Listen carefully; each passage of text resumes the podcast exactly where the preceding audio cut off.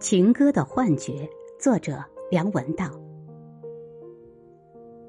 流行音乐是一种集体的情感形式，再讨厌它的高雅听众，在热恋或者失意的时候，也会不自觉的沉浸其中，因为他们无处不在，你不用刻意去听，它自然会在商场、餐厅和车里流淌飘荡，变成你的声音环境。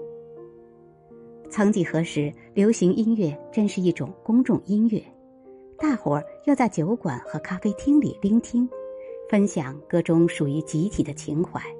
比如说，战火之中破败的家园，远方田园里独守农庄的年迈双亲。听这些歌曲的时候，我们参与了集体身份的塑造，因为我们有一样的失落。这就是一些和游子思乡有关的歌。在内地十分流行的原因，毕竟中国是世界上流动人口最多的国家之一。情歌之所以成为流行音乐的主流，首先是技术的作用。各种复制、储存和播放音乐的设备，使得表演者和听众不用并存于同一时空，更使得听众能够分解成一个个原子式的个人。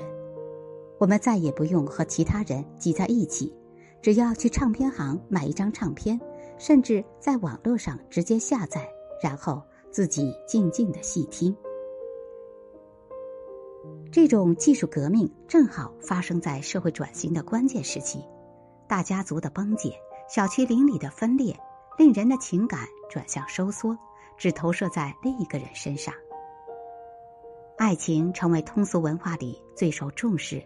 屡被颂扬的情感不是毫无原因的。人在孤独之中，特别是夜里，听着歌手用现代录音设备录制的低吟气诉，你会以为他是你认识的人，正分享着你的寂寞和思念。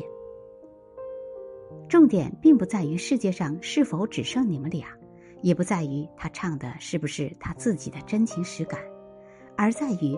他和你参与了这个情感形式的游戏，丰富且填满了它。爱情是一种幻觉，情感形式亦然，但它们的效应是真的。